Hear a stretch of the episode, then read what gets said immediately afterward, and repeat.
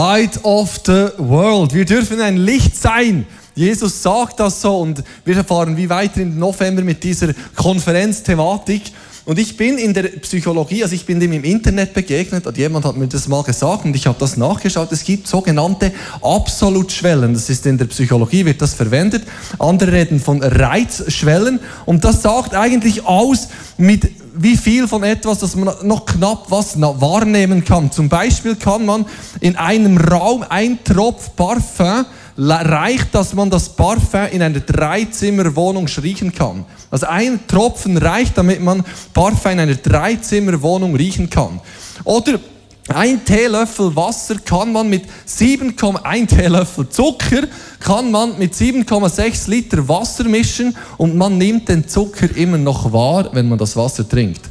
Also wenn man 7,8 Liter nimmt, schmeckt man den Zucker nicht mehr. Mit 7,6 schmeckt man den Zucker noch. Ihr seht den Punkt, oder? Und eine Uhr hört man in einem Raum bis zu 6 Meter weit ticken. Also so eine Handbar, Hand, Handuhr, Hand, Uhr. Genau, meine tickt nicht. Das haben sie irgendwie nicht übernommen. Dann modernen Zeug tickt es nicht mehr. Aber es ist eigentlich noch schade. Es wäre doch schön, wenn es ticken würde und man einschalten könnte. Jetzt bitte ticken. So, das tut es aber nicht. Aber das kann man bis zu sechs Meter wahrnehmen. Licht, wir sind ja beim Licht. Das Licht der Welt. Eine Kerze, die Flamme einer Kerze kann man bis zu 50 Kilometer sehen. In einer finsteren Nacht kann man Licht einer Kerze bis zu 50 Kilometer entfernt wahrnehmen mit bloßem Auge. Das heißt, wenn auf den Niesen ein Licht wäre, nicht das Niesenlicht, sondern nur ein Röschokkerzli, könnte man das in einer klaren Nacht in Burgdorf sehen, wenn man denn von Burgdorf auf den Niesen sieht. Ihr seht das Problem. Oder in Murten oder in Sio oder Gutannen, das ist die Entfernung von 50 Kilometern zum Niesen. Dort überall in diesem ganzen Kreis kann man ein, eine Kerze auf dem Niesen wahrnehmen mit bloßem Auge. Licht hat eine unglaubliche Kraft. Deshalb singen die Kinder so schön, Licht ist viel stärker als Dunkelheit. Das ist so. Licht hat so eine Kraft. Deshalb sagt Jesus in Matthäus 5,14, ihr seid das Licht der Welt. Und er meint damit ein Licht, das wirklich leuchtet, auch wenn es so unscheinbar und klein ist wie eine Kerze. Es hat eine unglaubliche Kraft. Aber ganz ehrlich, wenn ich den Text hier lese und mich damit beschäftige, ein Licht zu sein, merke ich, dass mein Licht nicht ganz so stark leuchtet, wie es könnte oder wie es vielleicht sollte. Oder was ich in der Bibel lese an Möglichkeiten, wie ein Licht leuchten könnte. Also mich fordert das heraus. Ich weiß nicht, wie es euch geht, aber wenn ich Markus zuhöre, muss ich sagen, ja, mein Licht leuchtet nicht ganz im selben Maß. Oder ich kann jetzt nicht kommen und euch unendlich Geschichten erzählen, sondern ich muss eher in meinem Leben suchen, wo habe ich was erlebt. Und denke, da ist noch viel Potenzial. Aber trotzdem tut mir das unglaublich gut, dass Jesus nicht sagt, werdet zum Licht der Welt, sondern sagt, ihr seid das Licht der Welt. Das heißt, irgendwo ist ja trotzdem was da an Leuchtkraft. Und ich glaube, dass ich möchte das mit euch heute Morgen entdecken und, und Ansätze finden, wie wir unser Licht leuchten lassen können. Jesus, wir, reden von Jesus, ist gut. Heute, Jesus, gut.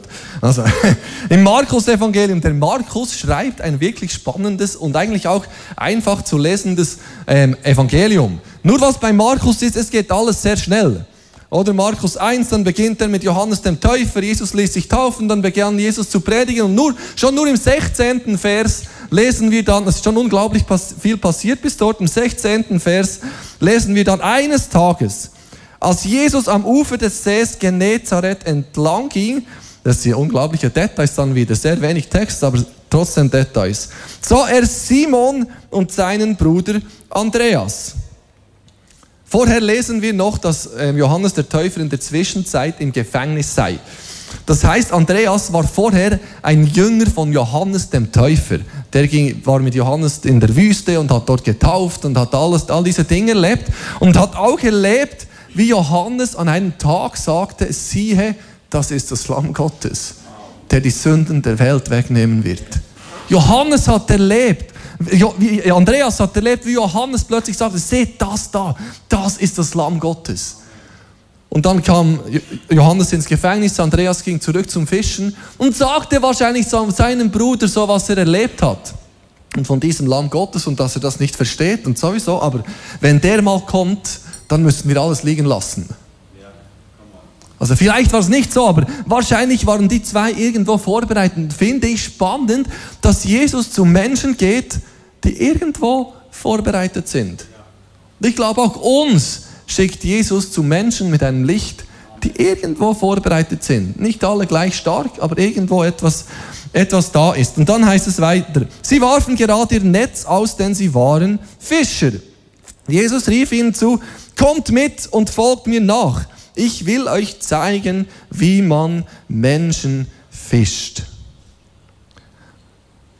Also wir können schon froh sein, dass Andreas und Simon von Beruf Fischer waren und nicht Jäger. Weil sonst würde da stehen, ich will euch zeigen, wie man Menschen jagt. Zum Glück waren die beiden Fischer. Aber ihr versteht, worauf ich hinaus will. Das Tolle ist, dass Jesus den Kontext der beiden wahrnimmt. Wenn wir mit Menschen über Jesus reden, dann ist es gut, wenn wir den Kontext beachten, in dem sie sind. Die beiden waren jetzt halt mal Fischer und deshalb reden wir bis heute von Menschenfischen und zum Glück nicht von Menschenjagen. Ah, es ist wirklich, es ist wirklich toll. Zum Glück waren die Fischer. Wahrscheinlich hat es Jesus beim Jäger nicht ganz so gesagt. Aber er hätte ihn in seinem Kontext abgeholt. Wir sehen bei Jesus, dass er Menschen in ihrem Umfeld in dem abgeholt hat, mit was sie sich beschäftigten. Das ist auch für uns wichtig, wenn wir mit Menschen reden, sie dort abzuholen, wo sie sind. Halt eben beim Fischen, beim Jagen oder was es auch immer ist. Aber sag nicht einem Jäger, ich zeige dir, wie man Menschen jagt. Bitte nicht. Genau. Was, hier, was ich hier sehr stark finde, also ganz vieles, aber es sind wie zwei Aspekte dieses Rufes. Jesus sagt zu den beiden, kommt mit. Und zweitens, ich werde euch zeigen, wie man Menschen fischt. Es sind immer zwei Teile. In unserer Beziehung zu Jesus, in, im Ruf von Jesus sind immer zwei Teile. Das eine ist komm und das andere ist geh. Dann auch in Matthäus, in Markus 3, als er die zwölf Jünger beruft, heißt es, Matthäus 3,14. Und er bestimmte zwölf, die er Apostel nannte. Sie sollten ständig bei ihm sein und, sie so, und er wollte sie aussenden, damit sie seine Botschaft verkündeten. Also es ist wieder dasselbe. Das Erste, was Jesus mit Menschen macht, ist er, dass er sich, sie zu sich ruft. Und seinen Frieden gibt, seine Ruhe gibt, seine Geborgenheit. Und das ist unsere erste Berufung. Und die ändert sich nie. Wenn wir die beiden Texte zusammennehmen, zuerst sehen wir, er sagt den beiden, kommt mit und folgt mir nach. Den zwölf sagt er dann, sie sollten ständig bei ihm sein. Das ist immer unsere erste Berufung als Nachfolger von Jesus. Und daraus kommt der zweite Teil. Ich will euch zeigen, wie man Menschen fischt. Sie auszusenden, damit sie seine Botschaft verkündeten. Das zweite ist ohne das erste nicht möglich. Und das zweite wegzulassen ist Blödsinn. Weil das gehört unweigerlich dazu. Zum Ruf zu Jesus gehört die Aussendung. Natürlich immer in Abhängigkeit von ihm.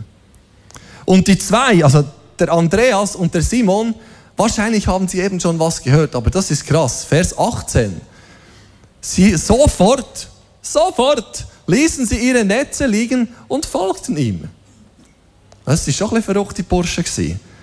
Aber das ist, was Jesus was Jesus macht. Jesus will Menschen herausrufen und aussondern für sich und seinen Zweck. Nicht, nicht, ähm, nicht, überhaupt nicht mit schädlich zu tun, sondern mit unglaublich hilfreich. Weil Jesus ruft in eine Berufung, Jesus ruft in die Nachfolge von ihm, in einen Lebenssinn, der weit über alles andere hinausgeht, was wir sonst auf dieser Erde erleben können.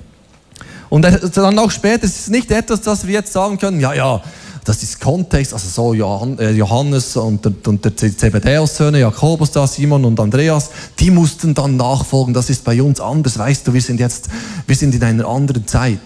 Nein, Jesus äh, greift das für alle Nachfolger von ihm auf und er sagt in Markus 8, Vers 34, dann rief Jesus die Volksmenge samt seinen Jüngern zu sich. Stellt euch das mal vor. Jesus ruft alle Menschen, die da irgendwo stehen, Hunderte, vielleicht Tausende von Menschen, ruft sie zu sich, um dann was zu sagen. Wenn jemand mein Jünger sein will, muss er sich selbst verleugnen, sein Kreuz auf sich nehmen und mir nachfolgen. Pam, das wäre mal eine Predigt. Wir gehen noch weiter heute, keine Angst. Aber Jesus, macht, Jesus schafft einfach Klarheit und sagt, Nachfolge von ihm heißt, dass wir eben nachfolgen, dass wir in eine Sendung gehen. Das gehört dazu. Aber das Tolle ist, dass er mit uns ist und uns sogar zeigt, wie es geht. Das finde ich das Tolle hier an diesem Text in Markus. Denn 1,17 heißt ja, ich werde euch zeigen, wie man Menschen fischt. Jesus sagt dem, Johann, dem Andreas und dem Simon, ich will euch zeigen, wie man Menschen fischt. Und was, wisst ihr, was das Tolle ist? Im ganzen nächsten Kapitel sehen wir, wie Jesus gefischt hat. Sehen wir, wie Jesus das gemacht hat und zeigt das eigentlich seinen Jüngern. Und wir sehen sechs Bereiche, in denen Jesus Menschen begegnet ist. Sechs Orte, an denen Jesus Menschen gedient hat. Das erste ist die Kirche. Ich versuche das heute da irgendwie festzuhalten. He?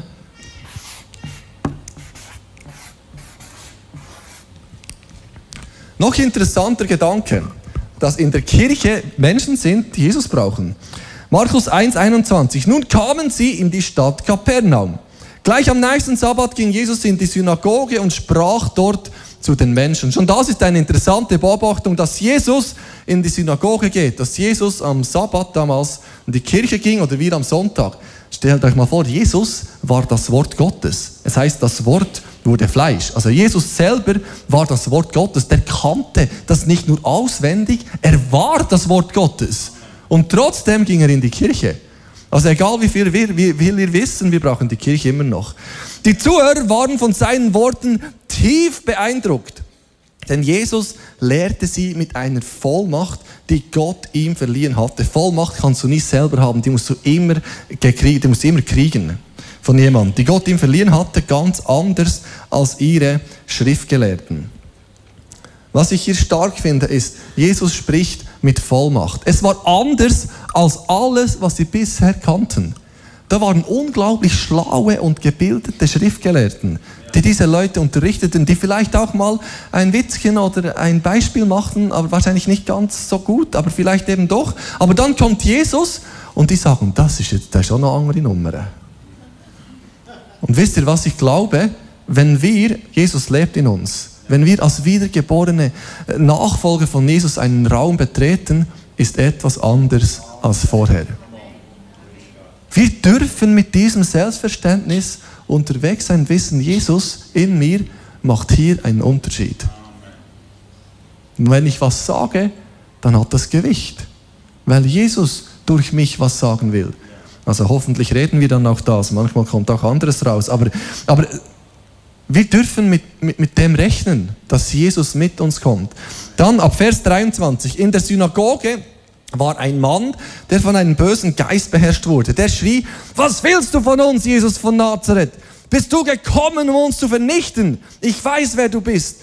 Du bist der Heilige, den Gott gesandt hat. Das ist ziemlich viel Erkenntnis in wenig Sätzen. He? Jesus befahl dem bösen Geist, schweig und verlass diesen Menschen.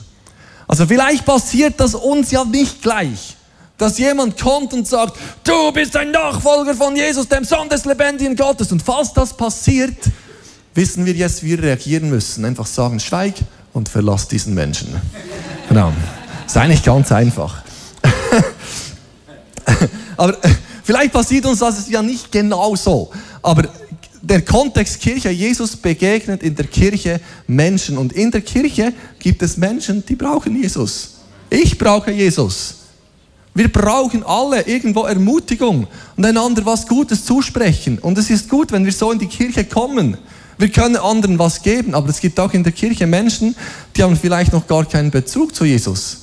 Ich kann mich erinnern, vor, es war ziemlich genau vor einem Jahr, da war ein junger Mann, der kam in die Jugendarbeit ins YPG, oder es waren einige, und einer davon sagt, ja, ich hatte so eine spezielle, übernatürliche Erfahrung. Und ich habe dann mit ihm gesprochen, sagte, mach doch Alpha-Kurs, dann macht er mit seinen Kollegen Alpha-Kurs, ließ sich im Sommer taufen, heute ist er ein fester Bestandteil, ein Mitarbeiter in dieser Kirche, Kleingruppenmitglied. Und wie, es begann damit, dass jemand ihn sah, mitbrachte, Alpha-Kurs empfohlen und so weiter. Es gibt auch in der Kirche frisch oder neue, solche, die noch nie da waren, also neue, neue Menschen, genau. Äh, es ist noch schwierig, das zu sagen so, aber Menschen, die noch nie da waren, vielleicht ist es gut, mal auf jemanden zuzugehen und zu sagen, wollen wir zusammen Kaffee trinken. All die Neuen denken jetzt, yes, heute bekomme ich Kaffee. Heute ist noch Welcome-Treffen, ja. Aber einfach, einfach da sein und sehen, wo, wo sind Menschen, die waren vielleicht noch nie da und, und auf sie zugehen. Genau. Dann das Zweite. Oh, ich habe noch eine Viertelstunde für fünf Sachen. Gut, es kommt super. Das Zweite, was Jesus macht, er begegnet Menschen in der Familie. Weil es heißt, nach, nachdem Jesus die Synagoge verlassen hatte, ging er mit Jakobus und Johannes in Simons Haus, in dem auch Andreas wohnte. Dort erfuhr Jesus, dass Simons Schwiegermutter mit hohem Fieber im Bett lag. Er ging zu ihr, nahm ihre Hand und richtete sie auf. Sofort verschwand das Fieber. Sie konnte sogar aufstehen und für ihre Gäste sorgen. Zwei kleine Beobachtungen, die ich, die ich teilen möchte. Das eine ist, wir haben vorher gesehen, wie Simon und Andreas, Jakobus und Johannes alles verlassen haben, das sie hatten und Jesus nachgefolgt sind. Und das zweite Wunder, die zweite Geschichte, die wir danach lesen, ist, wie Jesus zu Simon, zu Petrus nach Hause geht und sein größtes familiäres Problem löst. Jesus kümmert sich um unsere Familien. Petrus hatte Stress, weil der Schwiegermutter ging es nicht gut. Und Jesus kommt und löst das Problem. Familie ist Jesus wichtig. Unsere Familie ist für Jesus sehr wichtig. Und was Jesus macht, finde ich auch sehr spannend. Er geht nicht hin und macht, die, macht Teil 2 seiner Predigt von der Synagoge. Oder Jesus hatte den Auftrag zu predigen. Aber er kam nicht und sagte, ja, da war ein Mann, also ich in der Synagoge und hat Folgendes gesagt und wiederholt das nochmal oder macht was Neues. Nein, er geht hin und dient dieser Schwiegermutter. Und ich glaube, in unseren Familien, gerade dort, wo, wo Familienmitglieder sind, Jesus vielleicht ablehnen oder nicht, nichts davon wissen wollen, unsere erste Aufgabe ist nicht die Sonntagspredigt zu wiederholen, sondern zu dienen. Amen. Zu lieben, einfach da zu sein und auch für Menschen zu beten, selbstverständlich. Aber dienen kann auch heißen, die Abwaschmaschine auszuräumen oder was es auch immer ist. Also Jesus diente zuerst. Klar reden wir. Es ist wichtig, dass wir auch reden. Aber zuerst diente er. Dann das nächste. Nächsten Vers. Vers 32. Am Abend, als die Sonne untergegangen war, brachte man alle Kranken und Besessenen herbei. Wir müssen verstehen, das war Sabbat.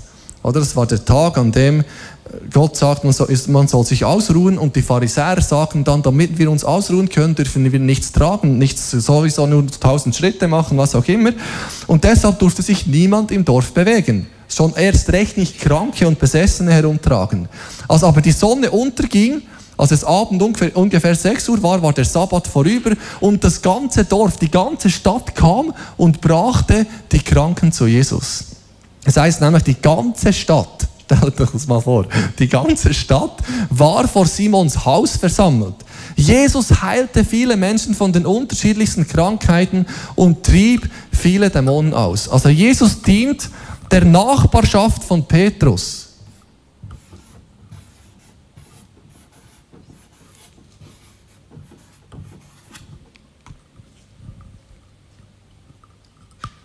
Und auch hier wieder, Jesus dient in erster Linie. Sein Kernauftrag war die Verkündigung.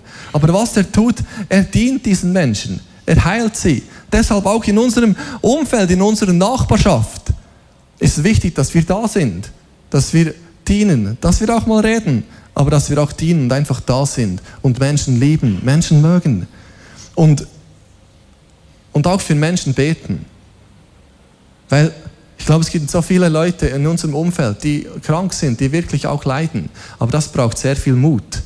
Wenn man dann sagt, ja, ich bete für dich, dann geht man nach Hause und betet wirklich. Denn wenn nichts gesehen sollte, wäre das ja peinlich. Aber ich glaube, unser Problem, das wir haben, ist, dass wir, dass wir das, wie, wie sagen, es muss dann was passieren. Aber unsere Verantwortung ist nicht das Wunder, sondern Gebet anzubieten und zu beten.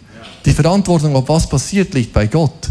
Aber unsere Verantwortung ist zu sagen, ja, ich bete vielleicht jemanden besuchen, wenn im Spital ist, was auch immer. Ich glaube, es ist, es ist unsere Verantwortung, eben da zu sein und Menschen zu lieben und auch für kranke Situationen zu beten, dass Gott Heilung schenken kann.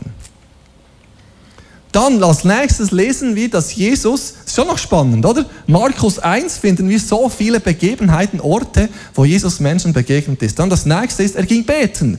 Er hatte Zeit mit seinem Vater. Wahrscheinlich wurde das sehr spät hier.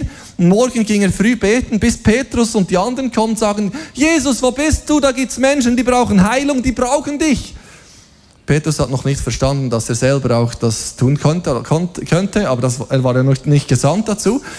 Aber Jesus sagte dann, nein, später, wir, also ich weiß nicht, er sagt einfach, nein, wir müssen noch an die anderen Orte gehen. Das heißt dann in Vers 39, Jesus reiste durch ganz Galiläa, predigte in den Synagogen und befreite viele aus der Gewalt dämonischer Mächte. Also was Jesus tut, er geht auch zu Fremden.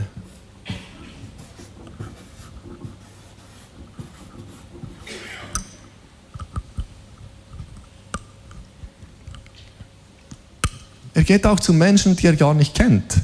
Er geht zu wildfremden Menschen, um ihnen die gute Botschaft zu bringen. Und da sind wir manchmal dann überfordert. Was sage ich dann? Wie sage ich es? Und sowieso. Und was unglaublich hilft, sind diese einfachen Wertvollkarten. Die kann man Fremden sehr einfach geben. Und das ist eine kleine Ermutigung, ein kleiner Hinweis auf etwas Göttliches. Und ich glaube, Gott führt uns auch in, in Gespräche und in Dinge hinein, wo, wo wir im Moment noch träumen davon. Das ist, wie, das ist das, was mich ermutigt und herausfordert. Ich möchte da gerne viel mehr erleben. Aber ich will mich nicht zufrieden geben mit dem, was ist, sondern ich glaube, es gibt ein ganz anderes Bild, eine ganz andere Zukunft von dem, was Gott durch uns tun will. Und ich möchte, dass wir den Glauben aufbringen, dass vielleicht doch noch mehr drin liegt durch unser Leben. Dann Vers 40, der nächste Vers. Einmal kam ein Aussätziger zu Jesus. Er fiel vor ihm auf die Knie und bat, wenn du willst, kannst du mich heilen. Jesus hatte Mitleid mit dem Mann. Deshalb streckte er die Hand aus, berührte ihn und sagte, das will ich, sei gesund. Im selben Augenblick war der Aussatz verschwunden und der Mann geheilt. Über Aussätzige haben wir schon viel gesprochen. Die waren komplett aus der Gesellschaft ausgeschlossen. Sie durften keine menschliche Berührung haben und wenn sie was essen wollten, waren sie von Almosen abhängig. Aber Jesus kümmert sich um diesen Ausgestoßenen.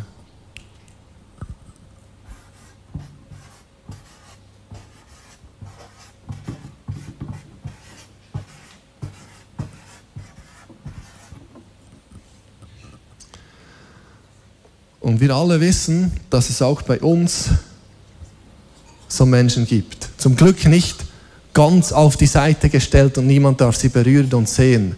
Wir haben zum Glück ein sozial Staat, der sich um Menschen wirklich kümmert.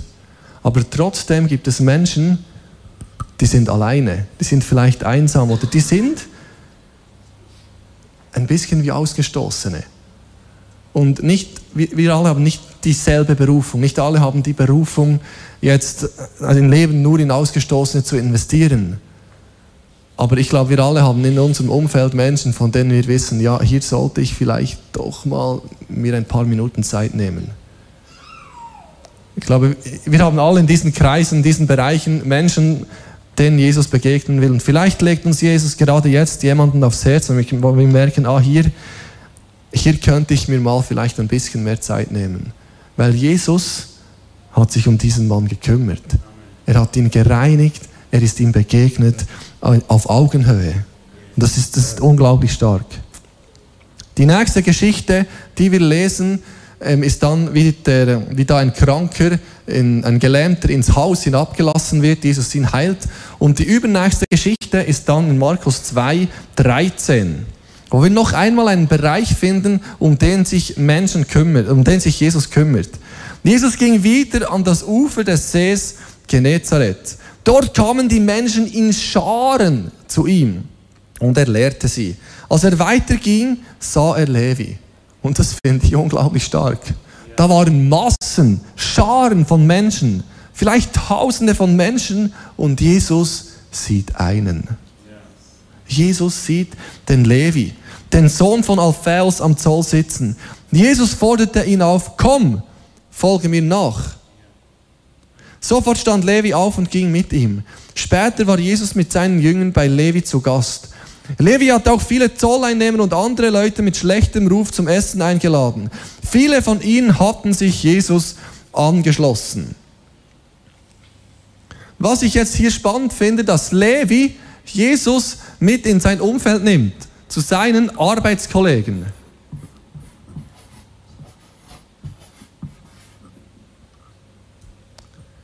Das ist eine wichtige Beobachtung. Ich glaube, dass wir Kollegen mit zu Jesus nehmen und sie mit in die Kirche nehmen, aber zuerst nehmen wir Jesus in unser Umfeld. Levi brachte Jesus in sein Arbeitsumfeld. Levi merkte, meine Kollegen, die brauchen Jesus wirklich. Jesus sagte dann später, auch die Gesunden brauchen keinen Arzt, sondern hier, hier braucht es mich. Und Levi hat verstanden, dass er Jesus in seine Arbeit nehmen muss, obwohl er nicht mal dort mehr arbeitete, das war ja beendet für ihn. Aber er nahm Jesus mit in sein Umfeld. Und ich glaube, dieses Bewusstsein ist ganz wichtig, dass wir Jesus mitnehmen in unser Umfeld. Wenn wir das so betrachten, diese sechs Bereiche, man könnte da schön auch einen Kreis um jeden machen. Und ich, ich habe mir so überlegt, wenn das hier irgend so in einem Psychologiebuch oder, oder Lebensratgeber stehen würde, wie man, wo man irgendwo Menschen liebevoll oder würdevoll begegnen soll, wo es Bereiche gibt, wo wir mit Menschen zu tun haben, würden wir alle sagen, das ist brillant.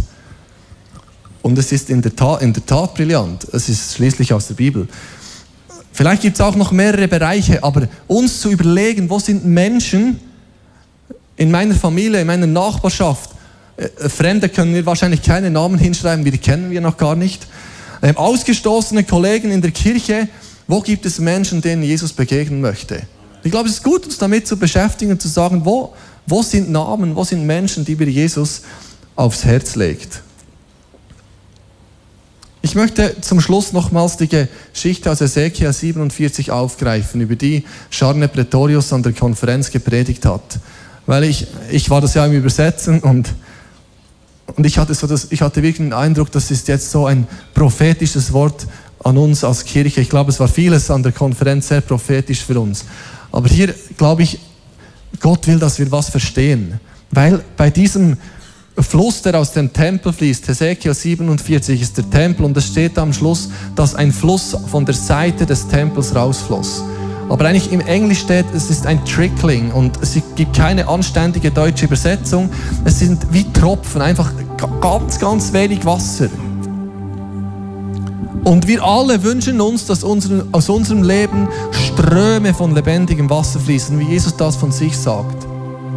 Aber wenn ich mein Leben betrachte, muss ich ehrlich sagen, ich kann ein paar Tropfen feststellen, noch keine Bäche auch noch keine Flüsse, aber ein paar Tropfen kann ich feststellen. Und ich glaube, wir alle können ein paar Tropfen sehen. Es ist vielleicht nicht viel, aber ein paar Tropfen. Und ein paar Tropfen sind der Anfang von einem reißenden Fluss. Und das, das Wilde finde ich, wir haben ja hier auch Flüsse, die sich vermehren. Die Aare entspringt irgendwo beim Unteraargletscher. Weil sie den Thunersee verlässt, ist es doch schon ein beachtlicher Fluss.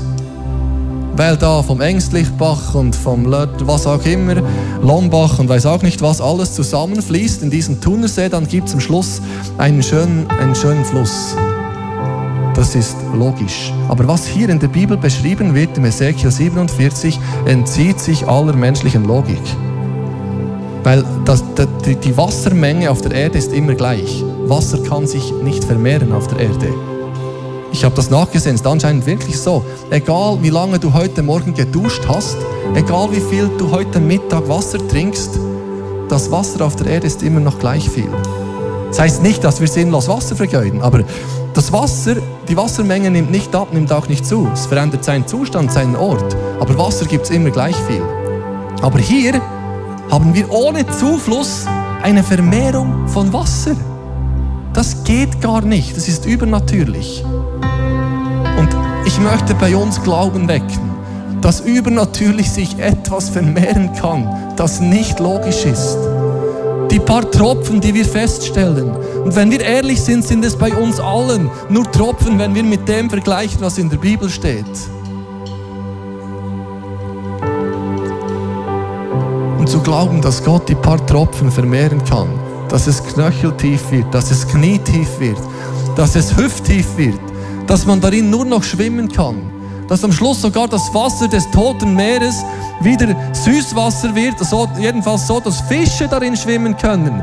Links und rechts vom Fluss Bäume wachsen, die zwölfmal im Jahr Frucht bringen, deren Blätter den Völkern zur Heilung dienen.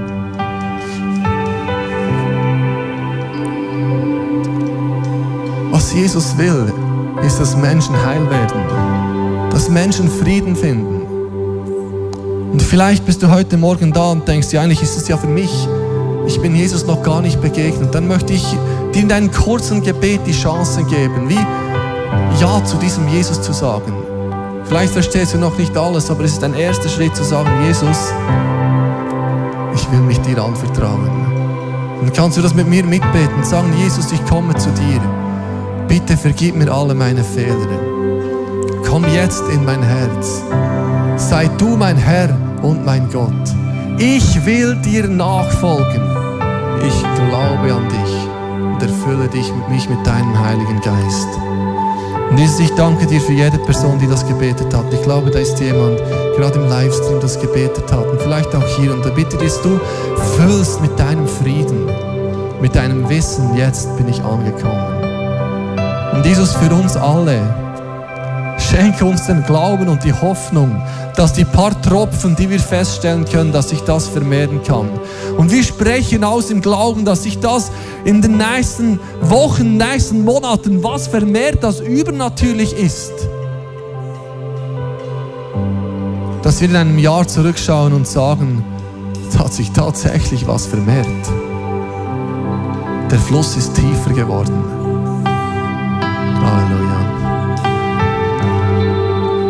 Jetzt in einen Song einsteigen. Es ist ein Lupfiger, der heißt Hoffnung tanzt, aber ich glaube, er passt ganz gut, um auszudrücken, ja, ich hoffe und ich glaube, da ist noch was drin. Jesus will mich zum Licht setzen. Und eine Kerze kann man 50 Kilometer entfernt noch sehen.